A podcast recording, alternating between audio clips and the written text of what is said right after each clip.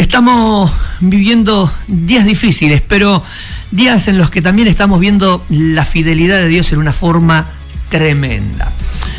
La Biblia nos enseña que el desierto para el pueblo de Israel fue realmente una oportunidad maravillosa, porque fue en ese trayecto desde Egipto hasta la tierra prometida que ellos pudieron conocer a Dios en todo su esplendor. Y eso es algo que no siempre consideramos nosotros los cristianos como una bendición, ¿no? Porque cada vez que pasamos por momentos difíciles lo consideramos nuestro desierto. Pero obviamos que son en esos momentos donde más vamos a ver a Dios en su total esplendor, presente en nuestras vidas, acompañándonos y haciéndonos conocer cada una de sus facetas. Aquello que lo destaca, aquello que es tan importante para cada uno de nosotros. La Biblia dice que cuando Dios se le presentó a Moisés en el monte Oré, él hacía prácticamente 40 años que se había ido de Egipto. Dice el diácono Esteban, cuando expone un mensaje extraordinario, eh, horas antes de morir, apedreado por sus compatriotas y fundamentalmente por los fanáticos religiosos de la comunidad judía, hace un repaso de lo que es la historia hebrea y fundamentalmente del carácter del pueblo judío. En, ese, en esa exposición tan maravillosa que hace, cuenta que Moisés vivió 40 años en Egipto, donde recibió toda la capacitación necesaria para ser el líder que fue, desde lo intelectual, desde lo académico, desde la formación militar que necesitaba para una tarea este, como suponía la hija de Faraón que Moisés iba a llevar, desconociendo que los planes de Dios eran otros para el joven Moisés. Así que fue preparado en todas las ciencias este, conocidas de ese tiempo, de ese entonces.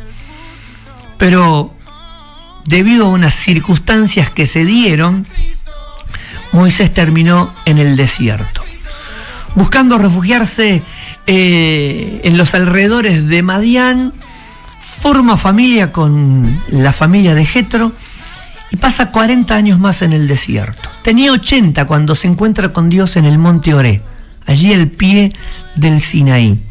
Una zarza que ardía y no se consumía comienza a pronunciar su nombre. Era Dios. Cuando se entera Moisés de que ha sido comisionado para regresar a Egipto y sacar al pueblo de Israel, su pueblo, y trasladarlo a la tierra de las promesas, aquella conocida como la tierra prometida, le pregunta a quien le habla. Él sabe que es Dios, pero está interesado en conocer su nombre. El Señor le dice, yo soy el que soy. Parece algo ambiguo, ¿no? Porque si bien las palabras del Señor son claras, en definitiva, para Moisés y para nosotros no parece lo suficientemente claro cuando uno tiene curiosidad y necesita precisiones. En este caso, Moisés lo necesitaba respecto de su nombre, porque regresaría a Egipto, se enfrentaría al faraón y probablemente más difícil que el faraón era el carácter de su propio pueblo. Pero lo que el Señor le estaba haciendo saber a Abraham, en pocas palabras, era que ellos iban a conocer a Dios en el día a día. Yo soy el que soy. Lo que el Señor de alguna forma le estaba haciendo saber a su siervo era que en el día a día ellos iban a conocer una nueva faceta de Dios. Sabrían quién era el que los había llamado, el que los estaba eh, comisionando a una nueva tarea. En el desierto, como en Egipto, en cada dificultad, en cada situación adversa de sus vidas, iban a conocer en esencia al Dios que tenían. Como nos pasa muchas veces a nosotros.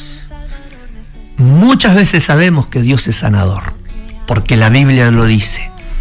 Pero cuando pasamos por el proceso de la enfermedad, realmente podemos conocer en esencia al Dios que sana. Sabemos que Dios es proveedor, pero cuando estamos en necesidad es cuando realmente podemos conocer a Dios en esencia, proveyendo, como el Jehová Jiré que es. Y así en definitiva, en cada una de las circunstancias de la vida que el Señor permite que enfrentemos o atravesemos, es cuando tenemos la oportunidad de conocer al gran yo soy. Es en el desierto que Israel conoció que Jehová era el Dios que transforma las aguas amargas en agua dulce.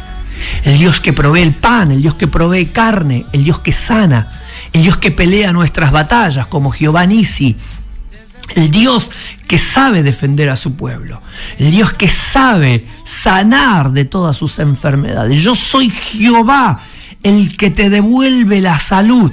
Jehová Rafa, dice Éxodo 16. Y así sucesivamente. Los tiempos que vivimos son tiempos difíciles. Son tiempos donde estamos viendo lo efímero de la vida. Donde vemos que todo pasa y que realmente lo que importa muchas veces es muy diminuto. No necesariamente porque lo que importa sea pequeño sea insignificante, sino porque nosotros muchas veces a lo que verdaderamente importa le damos poco valor. Y a lo que más destacamos muchas veces es aquellas cosas insignificantes de la vida. Deberían cambiar nuestros valores o nuestra forma de apreciar la vida y debiéramos ver las cosas como realmente son. Para eso necesitamos la sabiduría de Dios. No porque se necesita ser muy sabio, sino porque se necesita darle a la vida el significado que tiene y a las cosas el valor que corresponde. Ni más ni menos. ¿Estás pasando por una situación difícil a la que le estás llamando el peor desierto de su vida? No temas, porque es la oportunidad para que conozcas a Dios en esencia. Tal vez lo conoces intelectualmente, tal vez tu semántica es bibliocéntrica, pero necesitamos que nuestro conocimiento de Dios sea realmente como Dios espera que sea. Tal vez en la cabeza tenemos muchísima información, pero necesitamos que esa información se haga carne, se haga vida en cada uno de nosotros, para que lo que hablamos sea lo que vivimos y para que nuestras palabras sean de inspiración y de aliento para tanta gente que realmente no sabe nada de Dios y necesita en este tiempo conocer a Dios a través de nosotros, a través de su iglesia. Cuando mueras, no te preocupes por tu cuerpo, tus parientes harán lo que sea necesario de acuerdo a sus posibilidades. Ellos te quitarán la ropa, te van a lavar, te van a vestir, te van a sacar de tu casa y te llevarán a tu nueva dirección. Muchos van a venir a tu funeral a despedirse, algunos van a cancelar compromisos y hasta van a faltar al trabajo para ir a tu entierro. Tus pertenencias, hasta lo que no te gustaba prestar, van a ser vendidas, regaladas, donadas o quemadas. Tus llaves, esas, las que solamente vos tenías, de las cuales no habían copias. Tus herramientas, las que no te gustaban prestar. Tus libros, tus CDs, tus discos, tus pendrive, tus zapatos, tu ropa.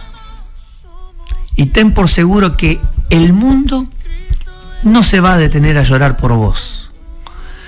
La economía va a continuar. En tu trabajo vas a ser reemplazado. Alguien con las mismas o mejores capacidades va a asumir tu lugar. Tus bienes van a ir a parar a tus herederos. Y no dudes que seguirás siendo citado, juzgado, cuestionado y criticado por las pequeñas y las grandes cosas que en la vida hiciste. A veces con admiración, con respeto, otras con desprecio y con crueldad. Tus amigos más sinceros te van a llorar por algunas horas, algunos días, pero después de un tiempo van a volver a la normalidad, a la risa. Los amigos, entre comillas, que te acompañaban a pescar, a los boliches, a las bailantas, a las discotecas, a los restobar, a las salidas, se van a olvidar de vos mucho más rápido. Tus animales se acostumbrarán al nuevo dueño. Tus fotos por algún tiempo van a quedar colgadas en la pared o seguirán sobre algún mueble, pero luego serán guardadas en el fondo de un cajón. Alguien más se sentará en tu sofá y va a comer en tu mesa. El dolor profundo en tu casa durará una semana, dos o un mes, dos o un año y después quedarás añadido a los recuerdos. Y entonces tu historia terminó. Terminó entre la gente, terminó acá, en la tierra, terminó en el mundo, pero comienza tu historia en tu nueva realidad, en tu vida después de la muerte. Tu vida donde no pudiste mudar todas las cosas que te importaban porque al irte, todas ellas perdieron el valor que tenían. Tu cuerpo, tu belleza, tu apariencia, tu apellido, tu comodidad, tu crédito bancario, el Estado, tu posición, tu casa, tu auto o tus autos, tu profesión, tus títulos, tus diplomas, tus medallas, tus trofeos, tus amigos, tu cónyuge, tu familia, todas aquellas cosas que no pudiste llevar con vos, ya no tendrán valor. En tu nueva vida solo vas a necesitar tu alma y tu espíritu. Y el valor que hayas acumulado aquí será la única fortuna con la que contarás allá. Esa fortuna, en definitiva, queridos amigos, es la única que te vas a llevar. Y es la que se amasa o se trabaja o se acumula aquí. Jesús dijo que debíamos ser sabios y hacer tesoros donde realmente importa, donde no entran los ladrones y donde las polillas no pueden corromper nuestro ardua labor. La verdadera fortuna se acumula aquí cuando vivimos una vida rendida a Dios, de amor hacia los demás, de amor al prójimo. Y dos cosas debiéramos considerar como lo más importante en nuestra vida. Primero, como dijo Jesús, como dice Salomón, hacer tesoros en los cielos donde no entran los ladrones, intentar vivir plenamente, ser felices, dar todo el amor que podamos a los nuestros, darle tiempo de calidad mientras estamos aquí, a nuestros hijos, a nuestro cónyuge, a nuestros padres, a los que amamos. Y no arraigarnos a las cosas materiales, porque todo lo material queda, no nos llevamos nada, nada. Y vivir una relación con Dios como realmente importa. De acuerdo a cómo nos enseña la palabra de Dios. Si no sabes cómo y tenés un familiar cristiano, acércate y pedile que te guíe. Si lo sabías y te apartaste, es momento de regresar y comenzar de nuevo esa relación. Porque la vida acá es ilimitada, pero la otra es eterna. ¿Cuál es el promedio de vida tuyo? ¿Lo sabes? Lo desconocemos. Puede que sean 50 años, 70, 100, más o menos. En estos días de COVID estamos viendo que gente de 20, de 30, de 40, impensados, se van abruptamente de nuestro lado. No los podemos retener. Todo pasa, todo queda, nada nos llevamos. Ahora es el tiempo de oportunidad. Eh, Charles Riri decía, la muerte pone fin a toda oportunidad de arrepentimiento. Y es la puerta del cielo o del infierno. La muerte nos abre la puerta a nuestro destino final. ¿Cuál será el tuyo? ¿El cielo o el infierno? Porque los dos lugares existen. Ahora es el tiempo de oportunidad, la de mejorar nuestra vida acá con los que amamos, con los que valen la pena, y la de mejorar nuestra vida con Dios a través de nuestra relación. Deberíamos hacer propias las oraciones del salmista David. el Salmo 139, 22 al 34 de la versión lenguaje actual dice, Dios mío, mira en el fondo de mi corazón y pon a prueba mis pensamientos. Dime si mi conducta no te agrada y enséñame a vivir. Estas palabras de David son hermosas. Salmo 139, los últimos dos versículos, el 23 y el 24. Dime si mi conducta no te agrada y enséñame a vivir. Es momento de acercarnos a Dios Dice el apóstol Juan en el Evangelio capítulo 1, verso 12, mas a todos los que le recibieron, a los que creen en su nombre, les dio el derecho de ser hijos de Dios.